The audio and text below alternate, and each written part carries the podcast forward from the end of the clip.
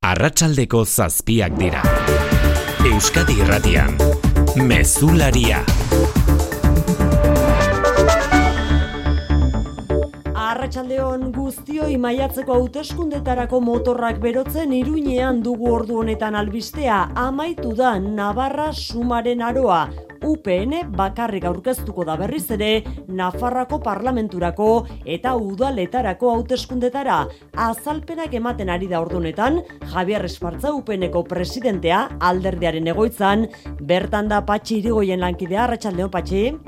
Arratsaldeon eta esekutiba guztia prentsa aretoan dela espartzarekin, hizketan hasi eta berehala aho batez onartu dela adierazi du, baieztatu du, bakarrik aurkeztearen erabakia alderdiaren kontseilu gorenera eraban behar den eskaera orain. Entzun Javier Esparza. El acuerdo de la ejecutiva de UPN, que se ha reunido esta tarde y ha decidido por unanimidad proponer al Consejo Político de Unión del Pueblo Navarro presentarnos solos a las elecciones forales y municipales. Arrazoiak alde batetik PPek koalizioan pixu gehiago eskatu duela, PPren izkiak izenean agertzea alegia, eta bestetik Ciudadanosen ahultzea espartzak adierazi du ez dutela inork agintzerik nahi, hartu beharreko bidea garbi dutela, eta berehala alderdi sozialistaren aurka egin du gainera, eta gobernuaren agintaritza utzi beharko lukela esan du, EH Bildurikin dituen aliantzak direla medio helburua berriz ere, Nafarroaren agintaritza izatea.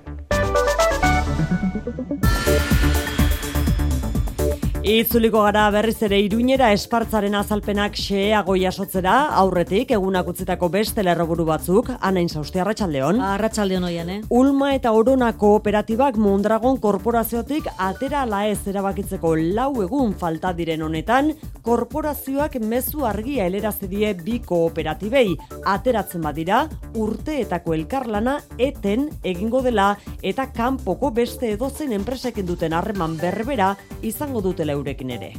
Leire Mugerza Mondragon korporazioko batzor diraunkorreko presidentea faktoria saioan. Barruan gaudenen zein geinke nahi dugun guztitaz, baina zuek erabakitzen baduzue kanpora izatea, erabaki hartu duzue. Ezin da gertakarien bitxartez inposatu berriro beraiek eh, proposamenarekin lortu nahi zuten.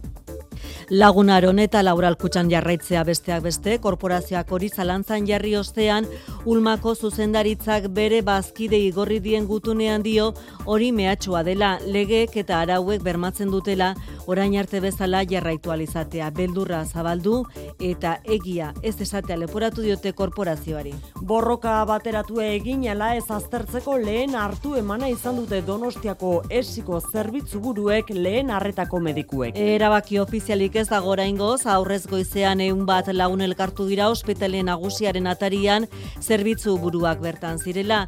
Naiz eta osakidetzaren aldetik oraindik deirik ez jaso, aurrera begira itxaropentsu Adolfo López de Muniain neurologia arloko zerbitzu burua. Las palabras del Endacari yo creo que con la autoridad que, que tiene eh, llamando al diálogo nos pareció... Lehendakaria elkarrezketarako egindako deia beteko delakoan daude.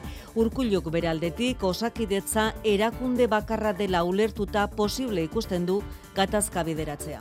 Qatar Gate eskandalu aztergai Europako Parlamentuan impunitateak ez duela lekurik izango hitzeman du Roberta Metxola presidenteak. We will launch an internal investigation to look at Barne ikerketa agindu du eta baita erreforma ere euren instituzioetan sarbidean nork duen argi izateko eta maltzurkeria orori aurre egiteko. Bihar kargu gabetuko dute oraindik atxilotuta dagoen Kaili presidente ordea.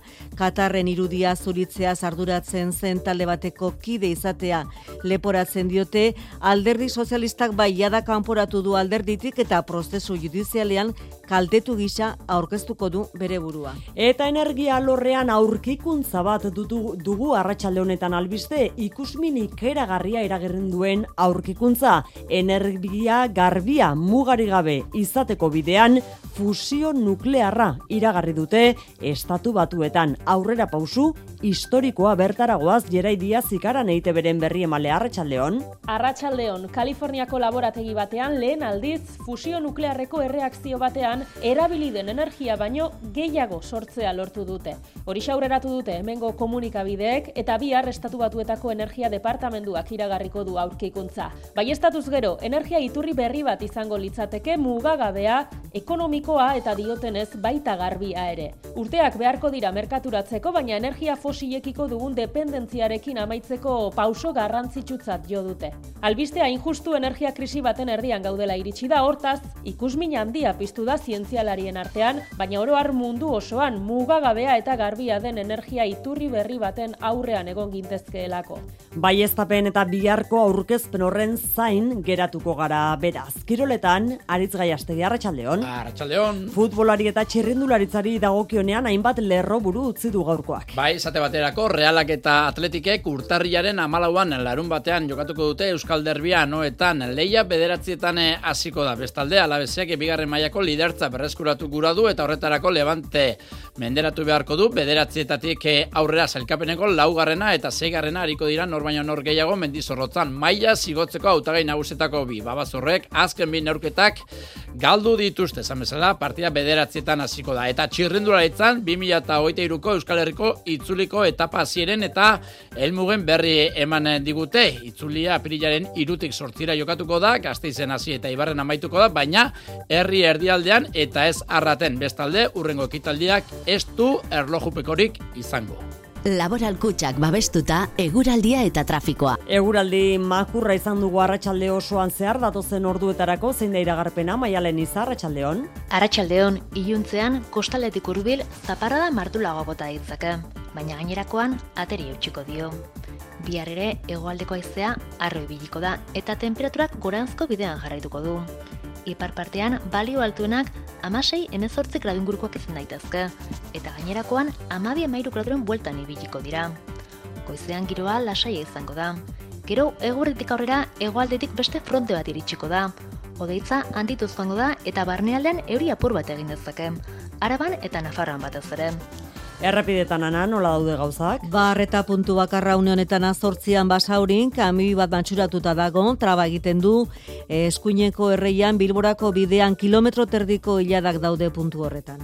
Eta kulturari dagokionez atea zabalduko diogu mezularian duela egun bete eskas, ateak itxi dituen durangoko azokari aurrera pengisa esan, hau zapore gozoa utzi duela berrogeita amazazpigarren edizioak, valorazio pausatuagoaren zain, datu onak eskuratu dira, bai bisitari, baita salmentei dagokienean ere, bainat gaztelurrutia azokaren koordinatzailea. Buke antolatzaile moduan izan dezakeguna da azoka oso nahi izan dela. Kulturzaleak e, egunero ibili dira, eta guk hasieratik egunero hartu emanak izan ditugu hainbat argitaletxe, disketxerekin, eta aditzera ematen ziguten zen e, kulturzale horiek ez bizitara etorri bakarri baiza egiten zutela. Arratxaldeko zazpiak eta zortz minutu ditugu, teknikan eta errealizazioan Mikel Fonseca eta Xabier Iraula abenduaren amabigarren honetan. Euskadi Irratian, Mezularia, Oiane Perez. Ulmak eta oronak ez dute bermatuta izango gaur egungo harreman berbera izaten jarraitzea lagunarorekin, laboral kutsarekin edo Mondragon Unibertsitatearekin kooperatiba taldetik aldegitea erabakitzen badute. Ohar hori egin du gaur Euskadirratiko faktoria saioan Leire Mugertza Mondragon kooperatiba taldeko kongresuko eta batzorde iraunkorreko presidenteak. Ulmako zuzendaritzak bere aldetik berretxe egin du jarraipena bermatuta izango dutela eta beldurra zabalduna izatea leporatu dio Mondragon taldeari sisto iturriaga goitea.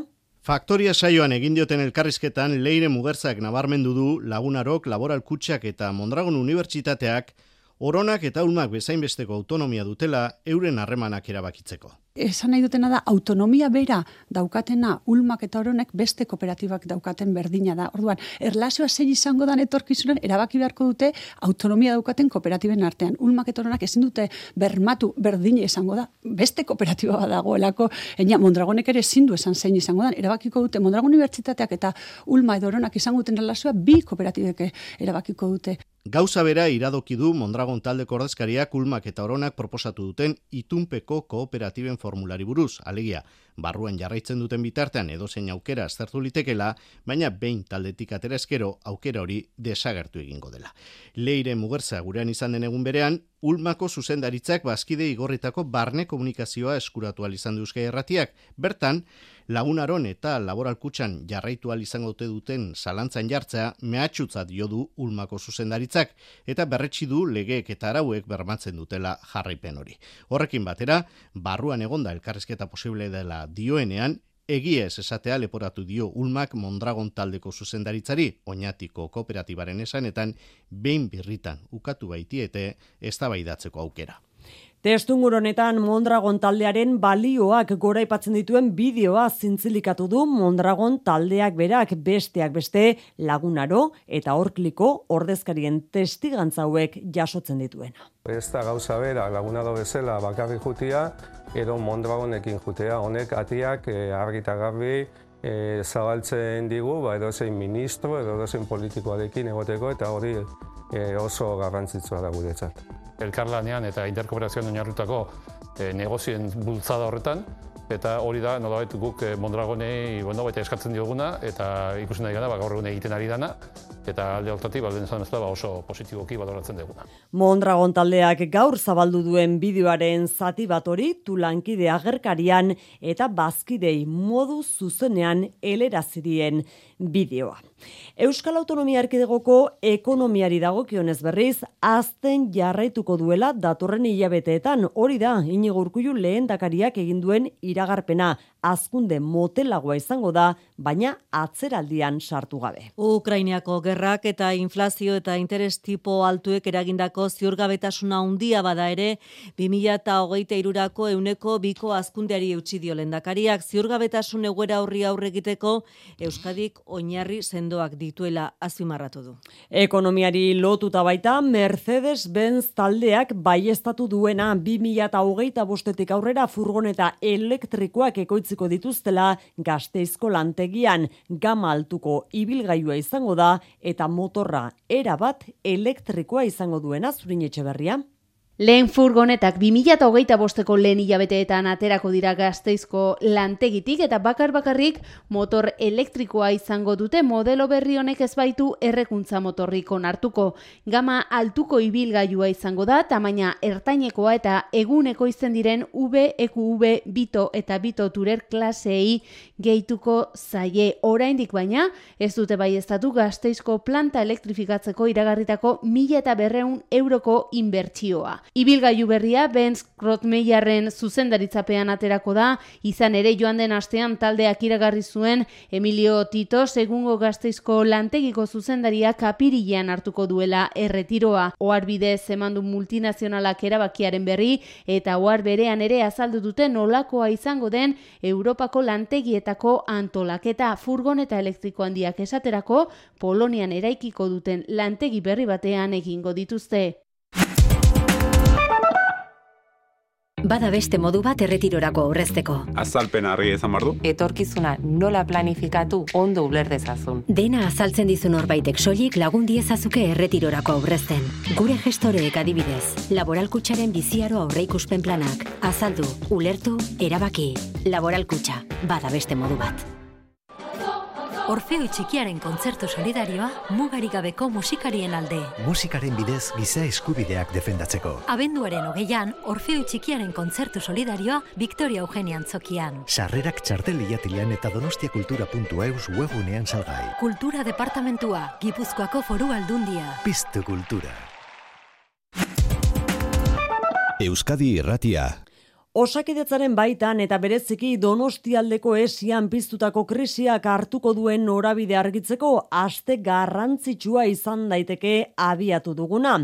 Arratxaldean aurreneko bilera egin dute aurrez aurre esiko zerbitzu buruek lehen arretako medikuekin estrategia batu ote dezaketen aztertzeko.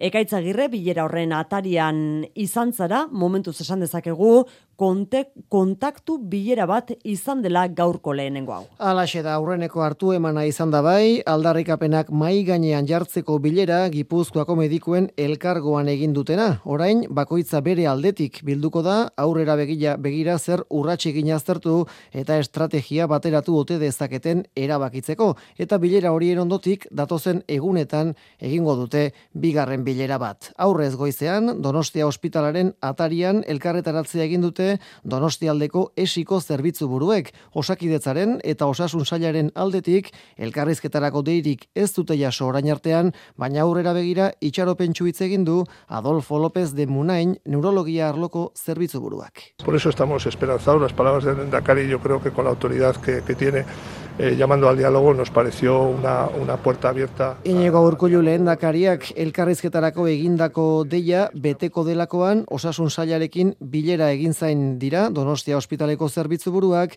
López de Munainek gaineratu du Gipuzkoako eta Bizkaiko beste ospitale batzurekin harremanak izan dituztela arazoa estelako Donostia aldera mugatzen osakidetza osora baizik. Bada sare sozialetan kalitatezko osasungintza publiko baten alde balkoi eta leioetara irteteko deia egin dute hainbat erabiltzaileek arratsaldeko 8etan pandemiaren gogorrenean egin bezala.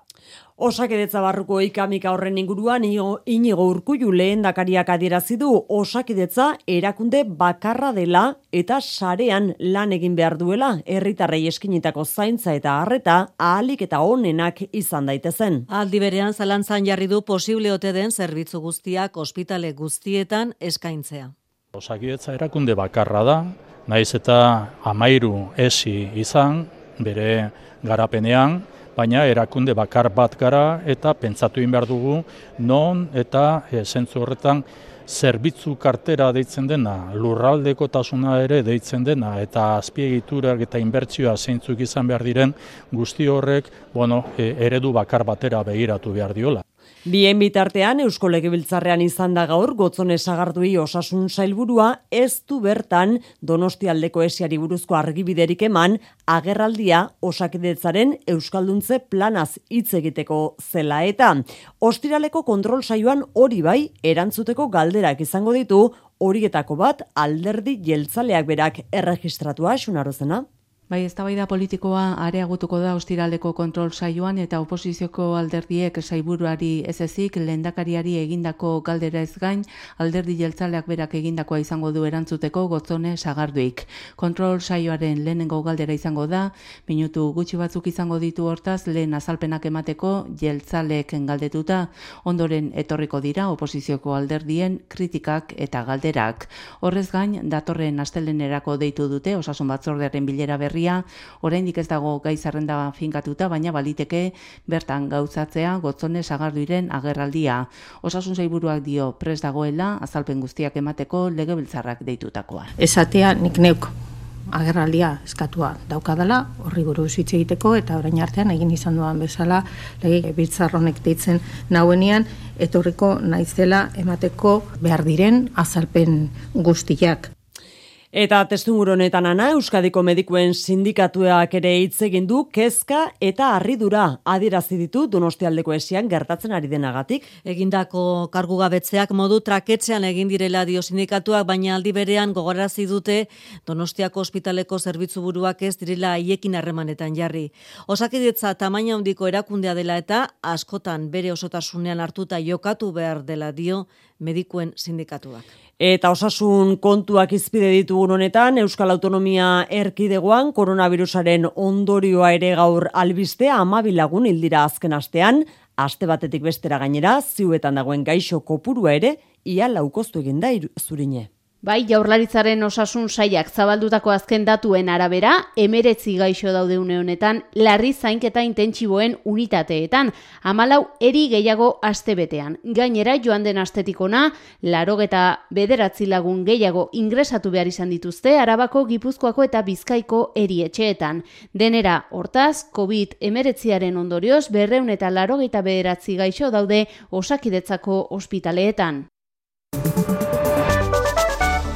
Iruñera, UPNren egoitzara itzuli behar dugu, bertan iragarri berri baitu e, Javier Espartza, UPNeko presidenteak amaitu dela Navarra Sumaren aroa. UPN bakarrik aurkeztuko da berriz ere Nafarroko parlamenturako eta udaletarako hauteskundetara. Hau da maiatzean izango diren hauteskunde horietara. Espartzaren hitzak entzuten utzi zaitugu patxi irigoien zer gehiago gaineratu du konta guzu arratsaldeon Arratxaldeon hori da, ba, esekutiba guztia, prentsa aretoan zela, hartu eta bere ala adirazi du Javier Espartzak, UPNeko presidenteak hau batez onartu dela bakarrik aurkeztearen erabakia, alderdiaren kontseilu gorenera eraman behar den eskaera orain, eta aipatu dugu, sarrera narrazoiak alde batetik PPek koalizioan pixu gehiago eskatu zuela, eta bestetik Ciudadanosen ahultzea, eta inkestei begira jarriz, esan du bakarrik joatea joan ezkero, emaitza hobeak aurre ikusten dituzela inkesta hauek, Javier Esparza.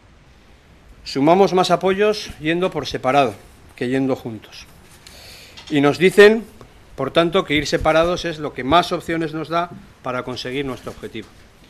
Volver a liderar en Navarra Esparza gainera adierazi du, ez dutela inork agintzerik nahi, hartu beharreko bidea garbi dutela, alderdi sozialistaren aurka ere egin du, gobernutik at nahi ditu Esparzak, EH Bildurekin dituen aliantzak direla medio. Helburua berriz ere, Nafarroaren agintaritza hartzea, sozialista moderatuei ere ateak ireki dizki Esparzak, duela pare bat aste egin moduan Esparzak berretsi du, UPN dela alternatiba bakarra, EH, EH Bildurik gabeko gobernu bat nahi baldin bada.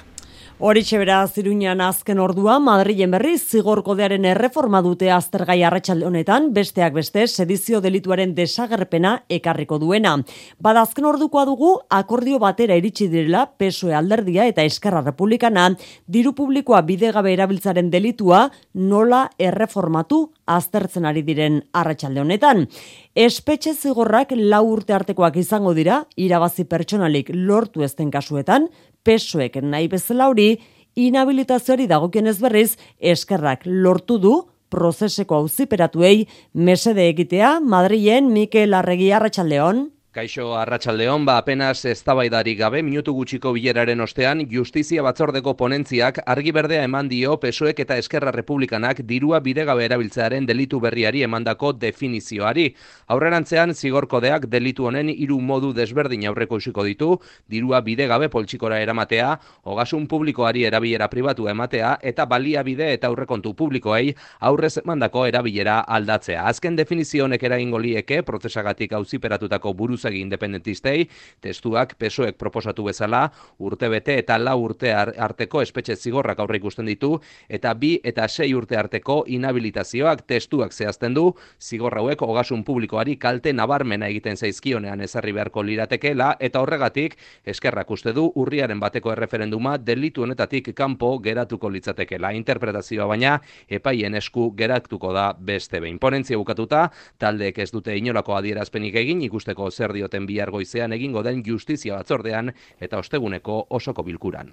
Uztailean presen alde egin zuten blokeo eguneko lehen epaiketa ostegun honetan izango da. Akizen bederatzi ekintzaile epaituko dituzte besteak beste aireportu edo autopistetan sartzeagatik eta trafikoa trabatzeagatik. Gaur euren abokatuek agerraldia egin dute, errugabetasuna eskatzeko ezinbesteko ekintza bat izan zela argudiatuko dute. Muturreko egoeran zauden bi preso Jakes Esnal eta Jon Parot aske usteko premia zegoela Baiona Andonelizeaga bederatzi akusatu akizeko auzitegian landetan trabatu baitzuten tren trafikoa. Isunak eta espetxe zigorrak arriskatzen dituzte, baina soilik beste delitu bat eginez gero betetzeko espetxe zigorrak. Abokatuek premia egoera argudiatuko dute akusatuen errugabetasuna lortzeko. Muturreko egoera baten aurrean, bizitza osorako benetako zigor baten aurrean ezinbestekoa baitzen ekintza hori, behar hori zegoen, erbe espie abokatua. Naiz eta mm, krimen latza egin eta kondenatu izana, momentu batez justizia pasatu behar da eta denentzat berdina izan behar da. Hiru lekuko aurkeztuko dituzte Jean Daniel Elixeri, ekintzaren antolatzaile gisa Janrene Etxegarai, bake prozesua hitz egiteko eta Daniel Oltzomendi turistak eta gaineratuak informatzeko egin zirenak azaltzeko. Jabe dira landetako epaile bati dena esplikatu beharko zaiola seguruenik arantxa idoi abokatua. Nahi dugu dena esplikatu ez dakigu uh, judiak badakien zerbait eskolegiaren egoerari buruz. Akusatuen kontra, fiskala eta SNCF tren kompainia akusazio zibil gisa.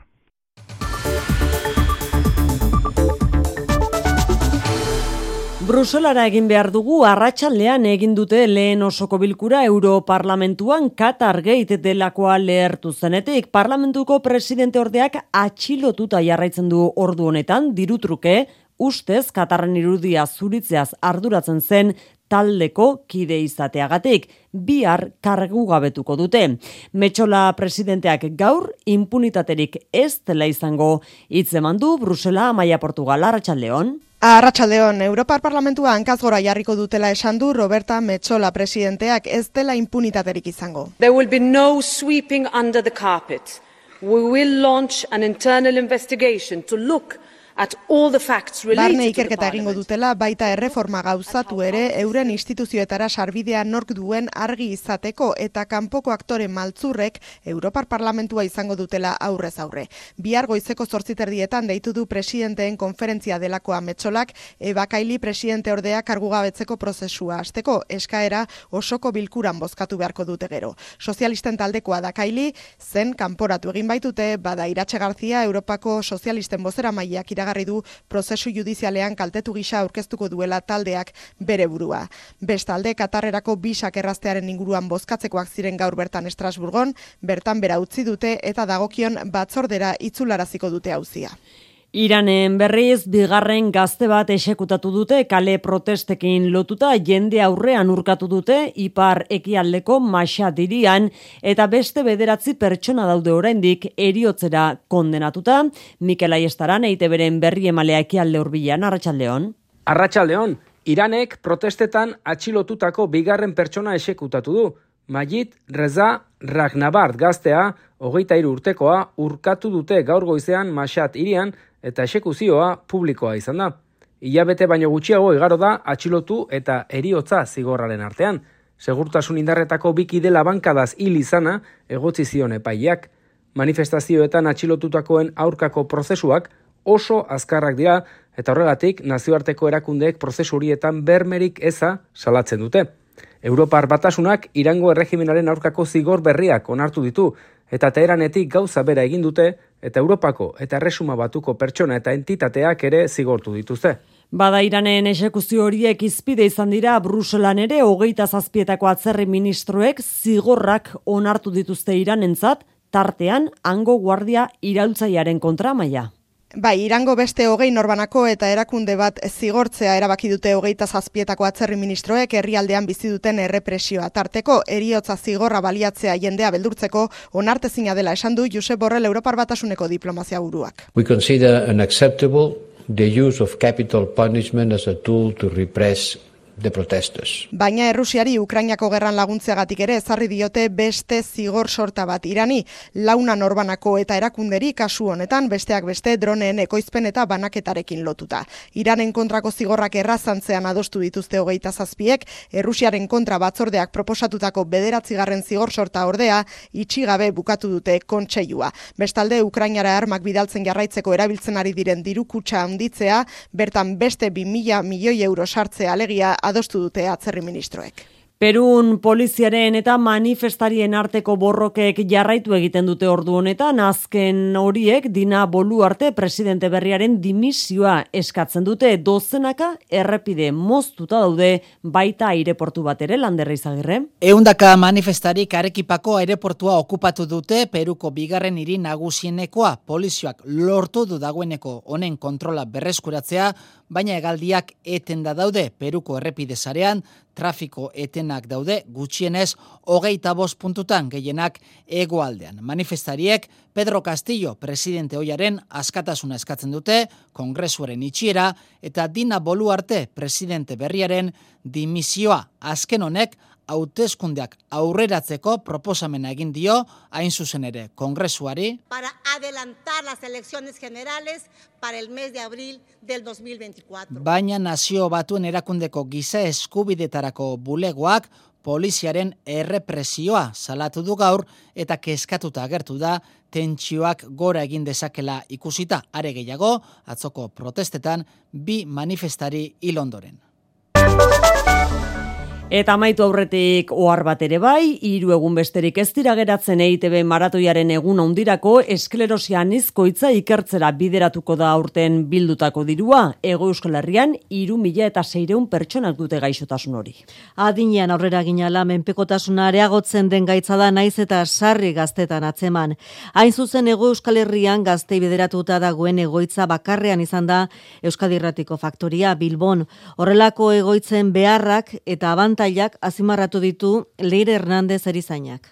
Batzuk ibiltzen dira, beste batzuk urpil laurkian doaz, eskuko mobilitatea gutxituta daukate, badakigu esklerosian izkoitza e, mila urpegiko gaizotasuna dela eta eta bakoitza ba, bere erara eramaten du. Hau bere etxe bizitza da.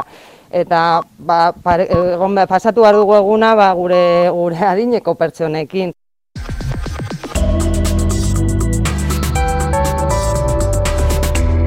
Irratian, eguraldia eta trafikoa. Errepidetan, nola daude gauzak, Maria Meitea larrangoitia? Ba, oraindik ere erreta eskatu behar dugu azortzin basaurin bilborako norabidean, eskuineko erreian traban baitago matxuratutako kami bat, garabia bertaratu da, baina oraindik ez dute erretiratzirik izan, eta beraz kotxe hilara daude.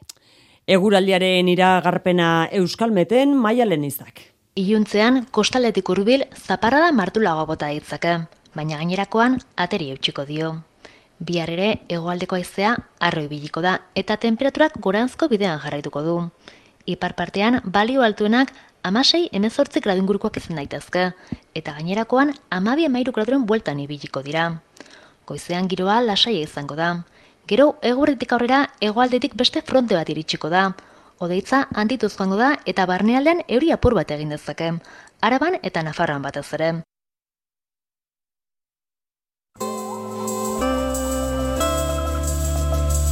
Mesularia, gertukoak.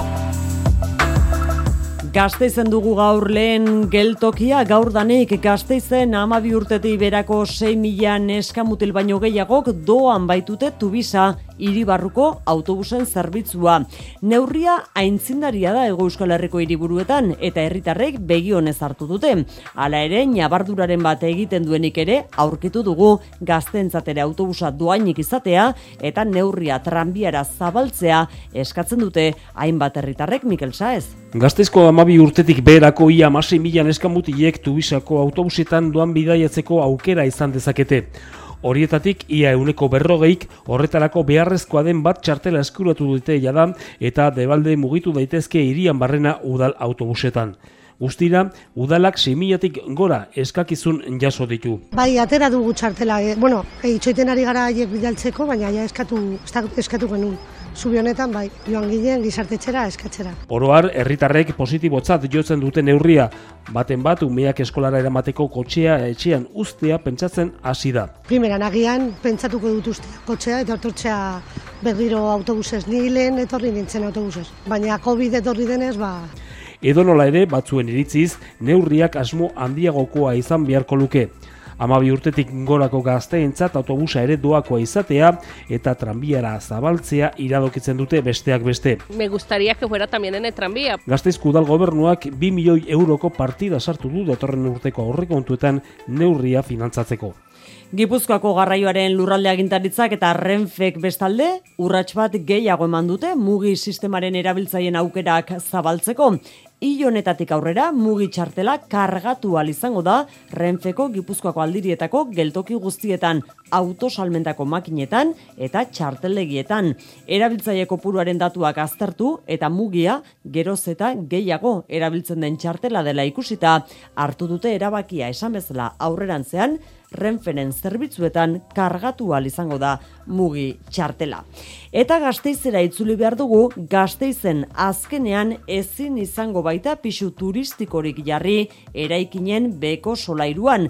Gorka urtaran alkatea buru duen udal gobernuaren asmoa atzera bota du gaur oposizioak lurralde batzordean Mikel. Gazteizko alkateak duela gutxi iragarri bezala, udal gobernuak aldaketak egin ez izkion hiri antolamendu planari pisu turistikoak arautzeko. Eraikinen lehen solairuan ez ezik, bekoan ere apartamentu turistikoak jartzea baimentzean zuen sede aldaketak. Dena den, asmoa ezerezean geratu da, ez baitu aurrera egin lurralde batzordean. Alderdi popularra ez da erabat lerrokatu oposizioko beste bitaldeekin, baina azkenean abstentziora jo du alde zaharra aldaketatik salbuetxita geratzen zelako.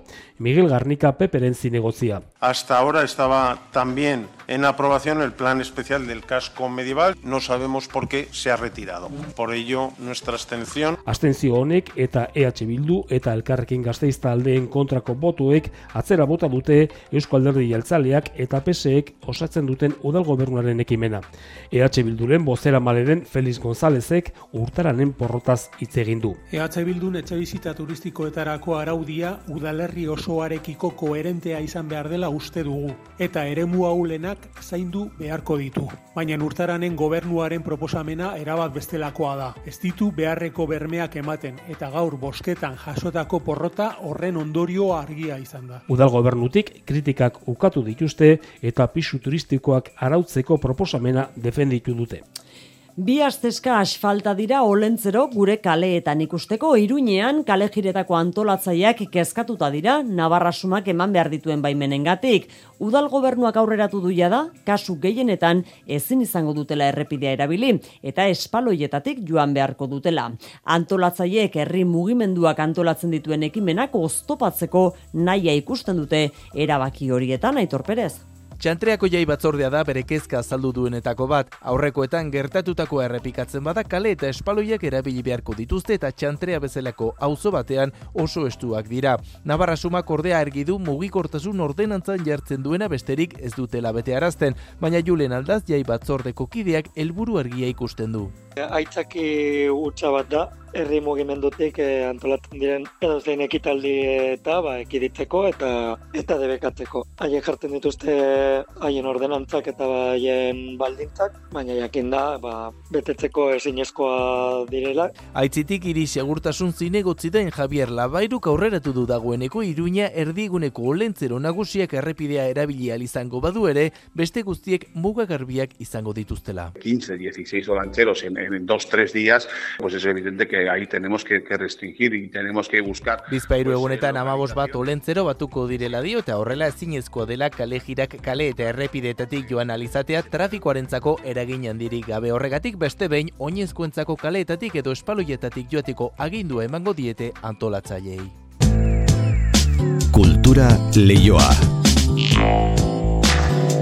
Eta kulturan ateak jada itxi dituen Durangoko azokara itzuli behar dugu. Ateak itxita balorazioak egiteko eguna izan baita gaurkoa. Berrogeita amazazpigarren edizioa berezia izan da, pandemiaren ostean ateak berriz zabaldu dituelako azokak eta jendearen erantzuna oso ona izan da mailu derrezola. Datozen egunetan balorazio pausatuago bat egingo du Gerediaga elkarteak Durangoko azokaren berrogeita mazazpigarren edizioaren inguruan. Horretarako parte hartu dutenekin hitz egingo dute, baina uka ezina da zapore ona utzi duela oraingo honek. Beinat gaztelurrutia azokaren koordinatzailea da. Buke antolatzaile moduan izan dezakeguna da azoka oso ona izan dela. Kulturzaleak eh, egunero ibili dira, Eta guk hasieratik egunero hartu emanak izan ditugu hainbat argitaletxe, disketxerekin, eta aditzera ematen ziguten atzen e, kulturzale horiek ez bizitara etorri bakarri baiza erosi ere egiten zutela. Guk ere hitz egin nahi izan dugu parte hartzaile batzuekin, katakrak argitaletxea da horietako bat. Hauek ere pozik, Durangoko azokan bizitakoarekin. Nere afilat. Sentitzen dugu gure liburuak asko mugitu direla, zorionekoare izan da, nolabaide Durangoko azoka, kakotxaskoren artean normal batera bultatzea, ez? Eta pozik baita ere, erraia disketxeko kideak. Ikasleak eta gazteak azokara erakartzearen garrantzia nabarmendu du Jon Basaguren musikariak. Gaztetxo pila bat, eta ezakit transmisio hori garrantzitsua iruditzen zait, ze bestela gaztek gero eta nik uste urbiltasun gutxiago dute ba, liburuetara, diskoetara urbiltze horrekin. Hemendik aurrera, gazteak azokara erakartzeko erronkari eutxiz jarriko da Gerediaga elkartea urrengo edizioari begira, berrogeita amazortzi garrena, abenduaren seitik amarrera ospatuko da. Donostiako altxerri galeria Jesus Mari Lazkano artistaren lanekin osatutako erakusketa ireki du. Azken izotza izeneko mostra Mari Joseuria zertan datza. Errealismo biziz tamaina handiko margolanen bidez murgilduko gara artikoan eta baita alpetan ere ikusiko dugu glaziarren edertasuna eta nola urtzen ari diren. Datuen errealitatea hotza gertatu da arteak berriz emozioak astintzen ditu gure buruari hainbat galdera eragin eta gertatzen ari denaz eztabaiderako bidea ere jartzen du. Artistak bidai hartan jasotakoa ondoren luze eta zabalandu du margolan errealista hauetara iristeko. Ala dio Jesus Mari Lazkanok da beren pais, paisaiaren jabe. Hortarako ba, nire kasotan denbora luze izaten da, eta esposizioan dana batera e, erakustea batzutan puzkat, e, bueno, nire ba, ba, arraroa zinditzen da, ezta? Baina, bueno, badire ba, momentu horrek, e, plaza horrek, eta nola hain horrelako o, esperientzia luze bat, zer gertatu da, nola aldatu da, ez bakarrik eh, errealitatea paisaje baizik bakoitzare eh, bere prozesuan ze gora berak baita ere ba, bada haus, ezta. Artikoarekin batera oraingoan alpetako irudiak ere landu ditu egileak. Da ni pentsatzen dut esposizio honetan hori ikusiko dala. E, prozeso bat, ze azkenengo kuadroak eta marrazkiak ez dira artikotik ez baizik eh, alpez eta bueno, Mont Blanc eh, mendilatin aldetik doazte paisaiak eragindu pausa. Artikoa izeneko fin laburra ere ekarri zuen 2017ko espedizio ark, orain margolanak ikusgai daude altxerri galerian, urtarrilaren hogeita zortzir arte. Zortziak hoge gutxi ditugu, aritz gaiastegi hemen dugu da, Kirol Albistekin, Arratxaldeon aritz. Arratxaldeon oiane.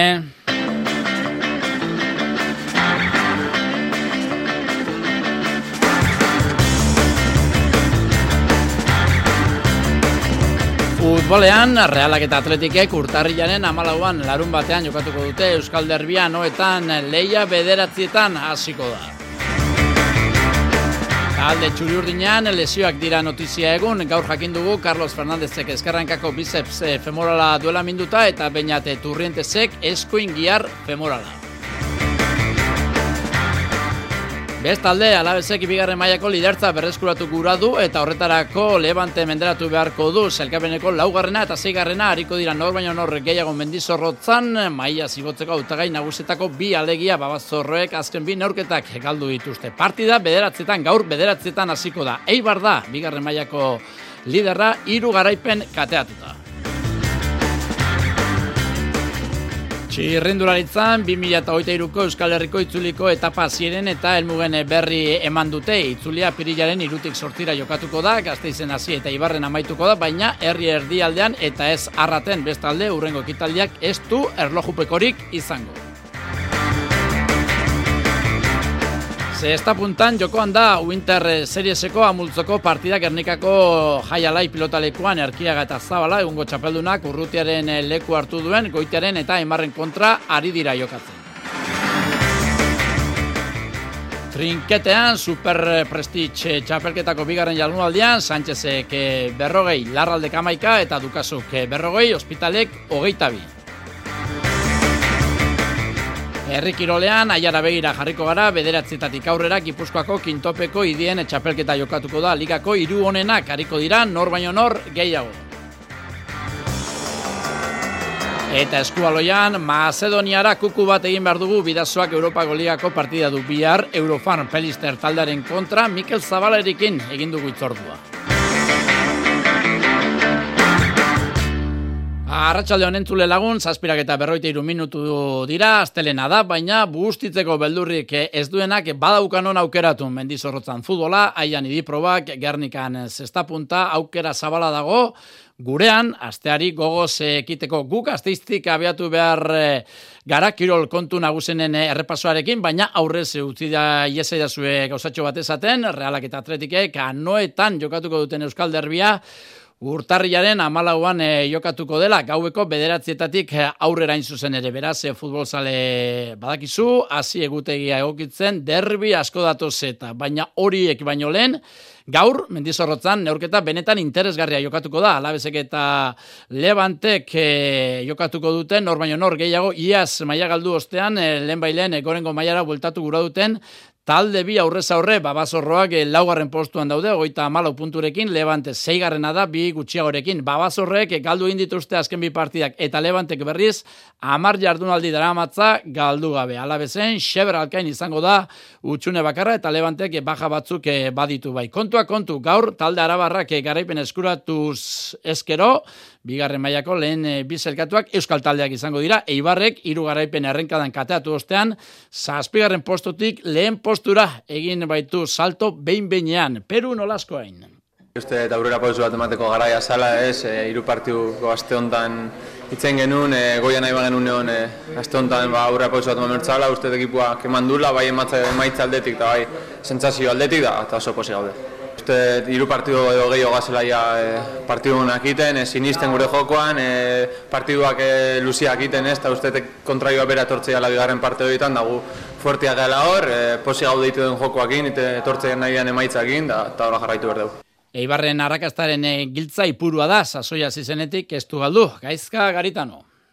Ba, ondo, bukatzen dugu urtea, aurten ba, partiduri galdu barik, hemen e, ipuruan, gure jendearen eh, aurrean, eta, bueno, ba, posik, eh, eskerrak eman, ba, ba, beraien laguntzagatik aurrere bai, e, gauzak zailak zeudenean beti, beti hor daude, eta, bueno, baia danon artean denboraldi hon bat egiten dugun, eta pixkanaka ba, gorantzagoa zen, ez F Ligan alabez gloriosa zaipatu behar ezinbestean inigo juaristik taldearen ardura hartu zuenetik e, bizi berritu egin du taldea lau partidatan zazpi puntu irabazi ditu eta bete-betean sartu da mailari eusteko borrokan. Atzo bi eta hut sartu zuen mendean Sevilla Ibaian. Atletikak eta realak berriz kale egin zuten. Talde zurigorriak bat eta huts galdu zuen beti zen aurka Benito Villamarinen iraia iturregeren taldeak ez zuen ondo jokatu eta teknikariak autokritika egin du aurrera begira gehiago eskatzen dio taldeari garaia dalaia e, sentsazio honei e, jarraipena emateko eta sentsu horretan ba, ba, bueno, e, montaña rusa bat balitzu bezala gabiltza, ez? E, partiu batzutan sentsazio onak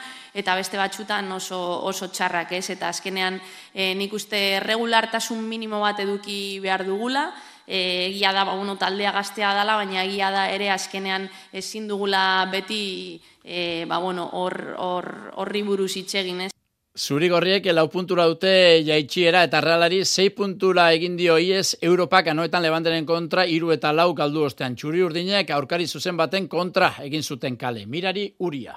Oso esan bezala kontentu ez, porque azken iru puntu hiek irastina egin ditun eh, ba, e, lele motatik gertu oteko eta bat izuat behaiek baita ere aurrin justera eta e, iru puntu kentzeko behaiei eta ba, bastanteko amorru e, ba, ez lortzikin. Bien bitartean, gizonezkoen lehemaiako taldeak sasoiko bigarren denboraldi aurrea egiten ari dira. Atletikek txibazen kontra neurtu zituen indarrak Gernikako arbola torneoaren joanekoan atzu izan zen hori, datorrenari aurre egiteko prestaketa ona egiten ari direla, esan zigun partia ostean, Julen Agirre Zabala atezainak. Argi dago mundialak e, eragin duen paroia honek eragina izango duela, baino baino aldo horretatik lasai gaude, e, taldea ondo dago, lan ona egiten ari da lagunarteko hauetan eta e, komentatu dudan moduan ilusio eta gogo handiekin e, lehenengo partida ofizial hori aurrera eramateko. Atezain e, gaztea maila bikaina ematen ari da, aukera ematen e, dioten bakoitzan oraingo Unai Simonen itzalean bizi da, baina Balberdeke kopan aukera eman dio eta gehiago jokatzeko ari da lanean. Ni beti prestatzen naiz e,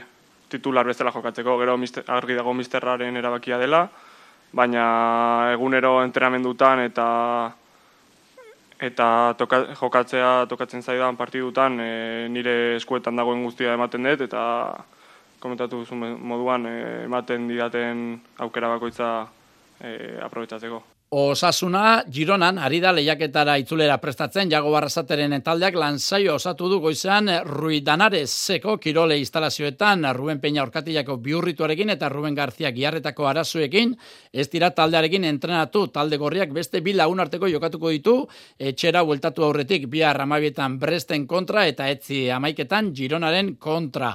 Reala bestalde, gaur itzulia lanera zubietan Carlos Fernandezek eh, berri sartu du min eskerrankako bizeps femora femoralean eta bainate turrientezek eskuinakako giar femoralean dauka lesioa. Talde txuri urdinak litzen aurkan neurtuko ditu indarrak ostiralean elan routen futbol kontuak osatze aldera esan, biarretzitan jokatuko direla munduko kopako finalerdiak bihar Argentina Kroazia jokatuko da eta etzi Frantziaren eta Marokoren artekoa.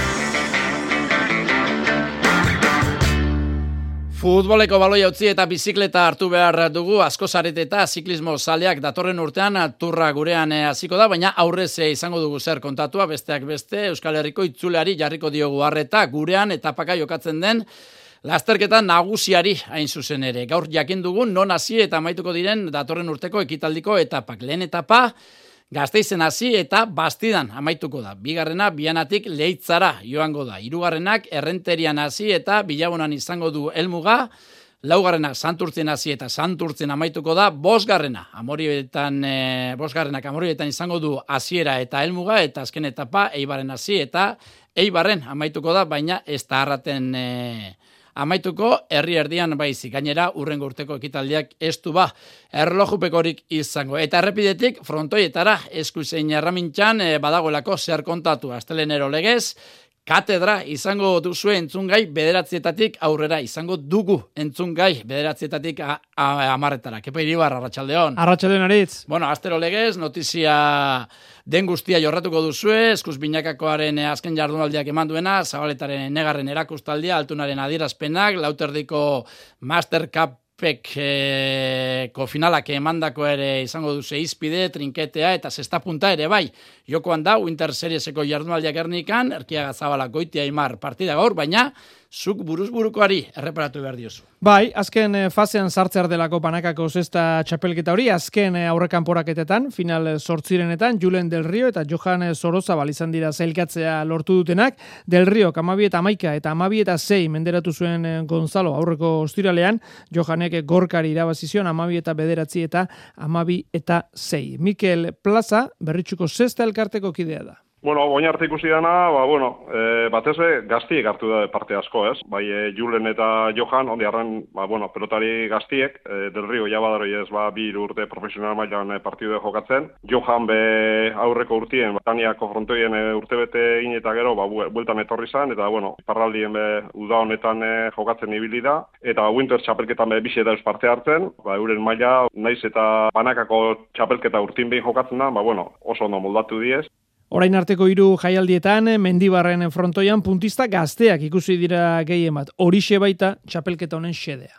Guk azken baten, ja, irugarren urtie da urtene, ba, bueno, antolatzen duguna, eta igezko urtien ja, iru urterako akordu bat adostu gendu, nahi munduko pilota bat zarragaz. Eta gure helburu batez bezan, ba, bueno, arpei barri batzuk, e, ba, bueno, apur bat ikustie, eta, bueno, ilusio apur bat sortzi bebe bai, profesional mailako ba, pelotari e, destakago horrekin, ba, ba, bueno, aukera bat izeteko, e, ba, bueno, banakako txapelketa honetan parte hartzeko. Eta orain egungo zenbait izarren txanda izango da, azken fasean, hauek agertuko dira ba, rankinetik e, tiretu dugu apur bat, aurreko urtitan izendako emaitzakin, eta bueno, sartuko die, ba, Aritzartiaga, López, Aimar, Arbe, e, Barandika, Olaran, eta eta Iman Olbe bai. Eta, ba, bueno, aurre kanporak eta horretan saikatu dizen e, Julen del Rio eta Johanekin batera, ba, bueno, sortzi pelotariko txapelketa bat martxan jarriko gu, eta final laurdenak izango litzakez, eta gero, ba, bueno, final erdixek, eta eta finale arte. Aste honetan bertan, ostiralez eta larun batez final laurdenetako bina kanporak eta jokatuko dira, abenduaren hogeita iruan finalerdiak, eta urtea amaitu horretik, hogeita amarrean,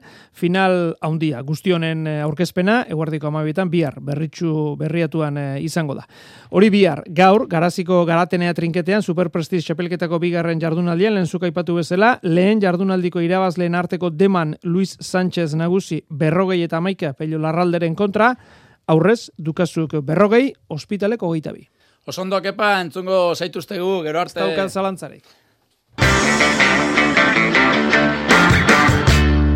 Bidasoako espedizioa Macedonian eh, dago Europako Ligako multzoen faseko bigarren eh, itzuliari hasiera emateko gertu Jakobo Kuetalaren eh, taldeak Eurofarm pelisterren kontra neurtuko ditu indarrak bigarren aldiz astebeteko epean baina oraingoan salen babesik gabe jokatuko du. Mikel Zabala, Arratsaldeon. Kaixo, Arrataleon. Bueno, hartalekun eh, amabikoleko errentarekin irabazi zenuten, eh, salen eh, beroarekin eh, posible alda, horren besteko aldea berdintzea?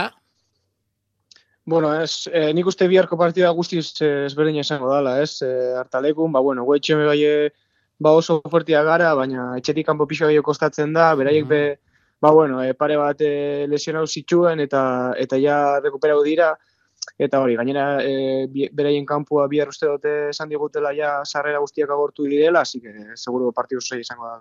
E, zer aurkitu duzue Macedonian, ze ezaugarri ditu kantxan, e, kantxak lan egiteko baldintza proposak e, dituzue, esan duzu, e, bihar bete ingo dela kantxa, ze, ze eskubaloi giro, giro dago?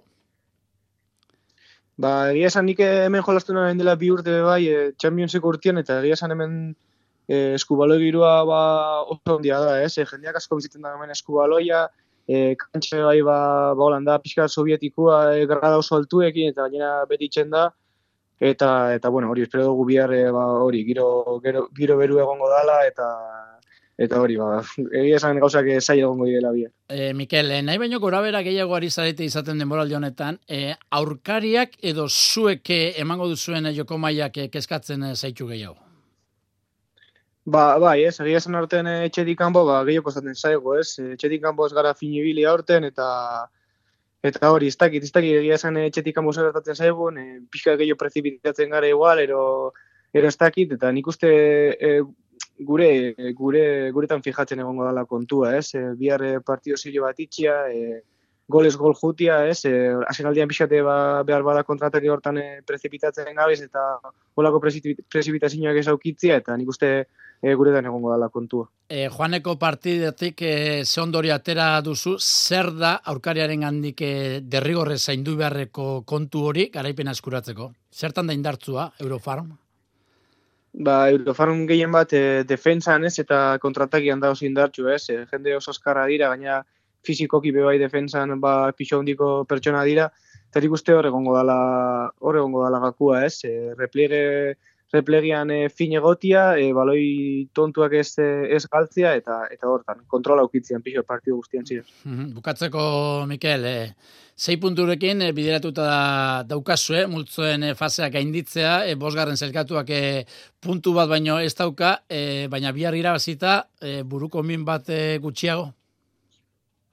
Ai, ez, e, biharko partida guretzak garrantzitsua da gehien bat, e, ba, gabonetako pareioentara be bai, ba, ba, sensazio honekin jutia, ez? E, larun bateko partido, partida eta gero, ba, ba sensazioak ez dira gona, eta oporretara sensazio txarrakin jutia, ba, ba ez izaten ona, eta nik uste biharko partidorako gogoa daukagula, ba, hori, e, paroira deskantzatzera jutia, e, ba, sensazio honekin, eta gainera, ba, ba, urrenko fasera pasatzeko e, bi puntu hauek, e, ba, batxera eraman da. Oso ondo, Mikel Zabala, Macedoniatik, eskerrik asko eta sorte hon, biharko partidan.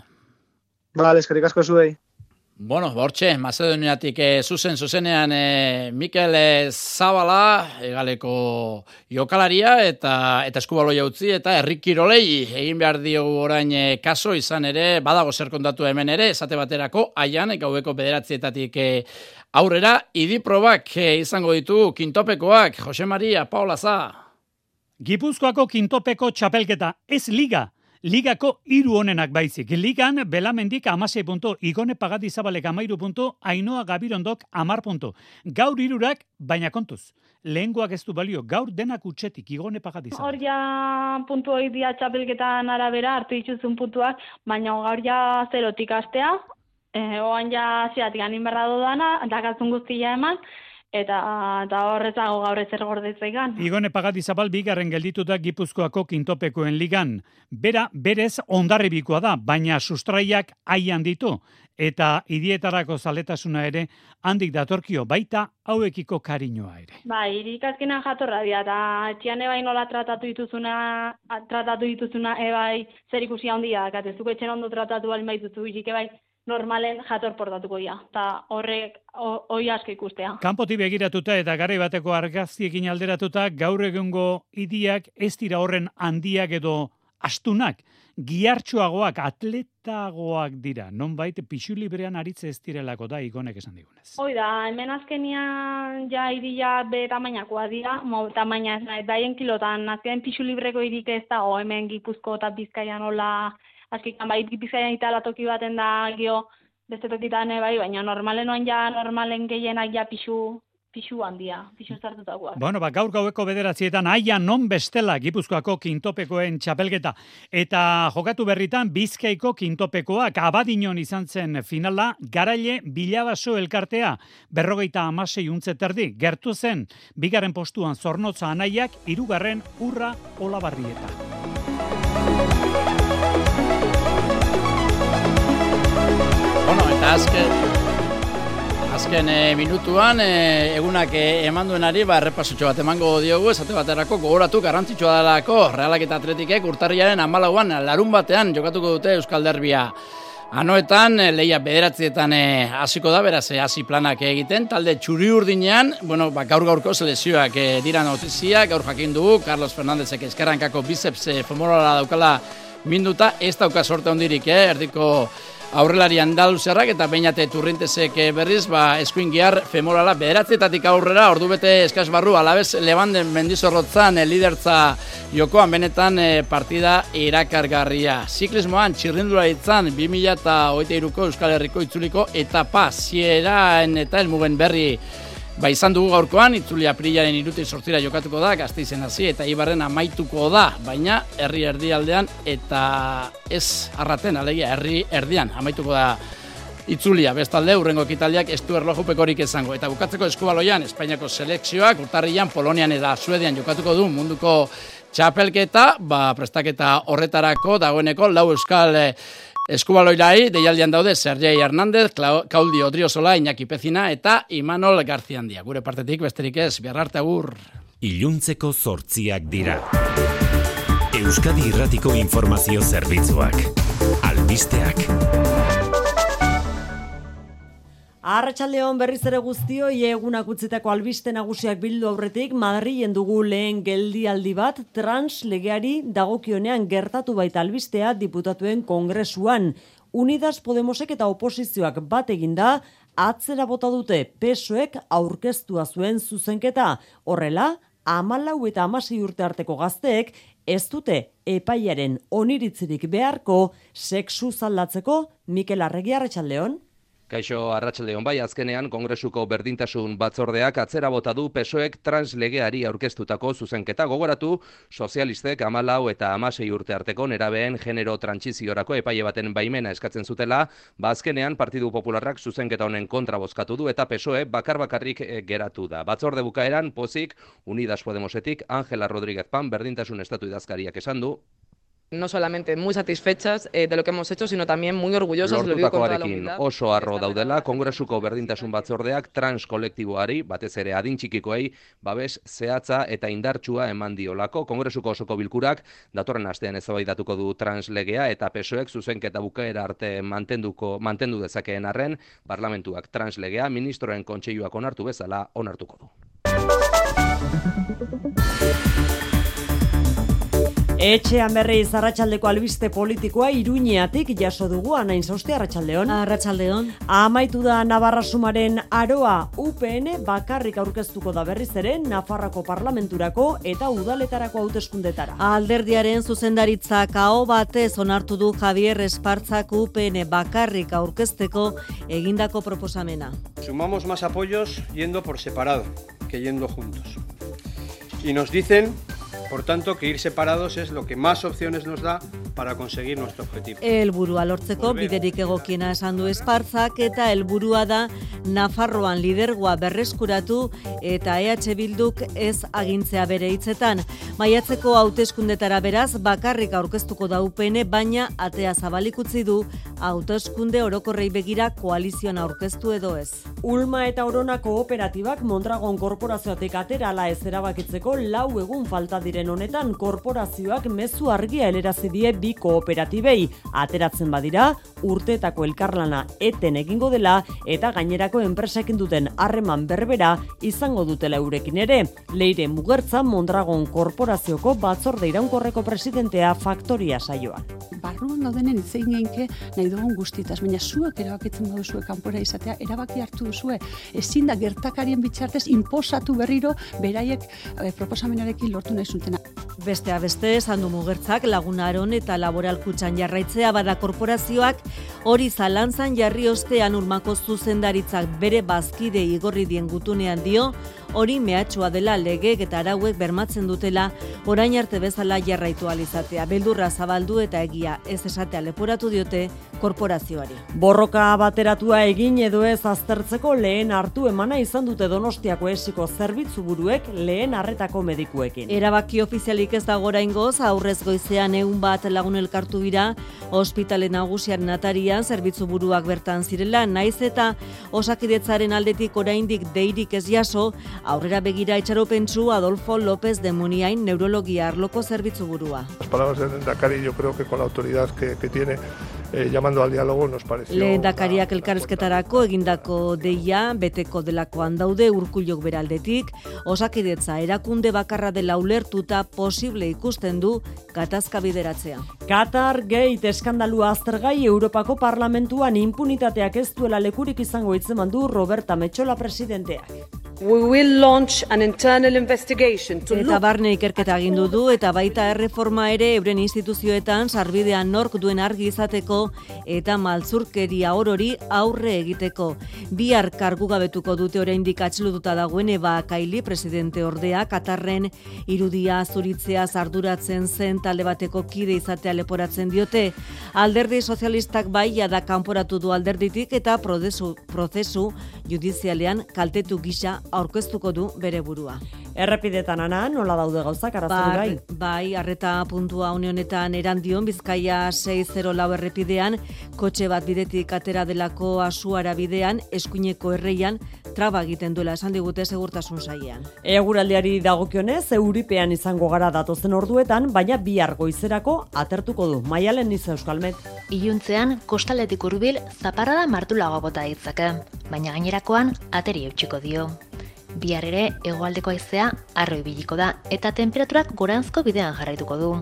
Ipar partean balio altuenak amasei emezortzi gradingurukoak izan daitezke eta gainerakoan amabi emairu graduren bueltan ibiliko dira.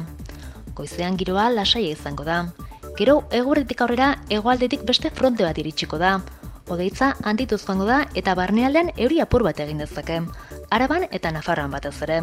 Arratxaleko zortziak eta 6 minutu ditugu astelenekoak eginda, asteari martxa hartuta itzuliko gara bihar. Ondo izan, bihar arte.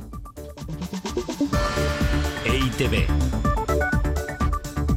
Zure komunikazio taldea.